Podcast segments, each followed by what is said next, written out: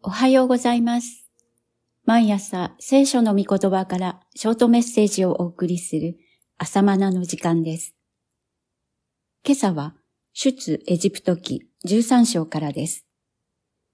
あなた方はエジプトから奴隷の家から出るこの日を覚えなさい。主が強い手を持ってあなた方を導き出されるからである。13章3節イスラエルが子羊をほふった日の夜、エジプト中のウイゴが死にました。これにはさすがのパロも観念して、この地から出て行ってくれと願い、ついに出エジプトが実現したのです。主はこの日を忘れてはならないと言われます。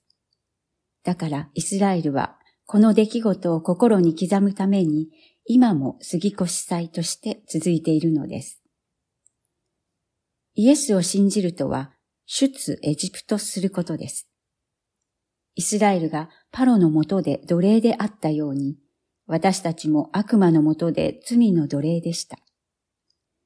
イスラエルが杉越の時に子羊をほふって奴隷から解放されたように、イエスも杉越の祭りの日に死なれ、私たちは罪と悪魔の支配から解放されました。イスラエルの人々がこの出エジプトの恵みを忘れないために杉越の祭りを守り続けたように、新約の私たちも出エジプトである罪からの救いを忘れてはなりません。その記念として生産式を取り行います。生産式でパンと灰を受けるのは、このことを忘れないためです。パンは子羊なるイエス様の体。灰はその血です。数千年前のイスラエルも杉越の夜、子羊の肉を食べ、その血を玄関に塗りました。それを記念して杉越の祭りを祝ったように、新約のクリスチャンはパンと灰で記念します。イスラエルを救い出すことは人には不可能です。しかし、神が力強い御手を持って導き出されたのです。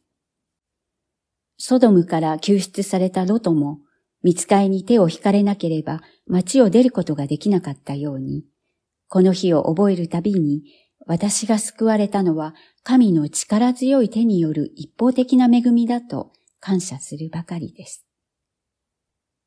以上です。では、また明日。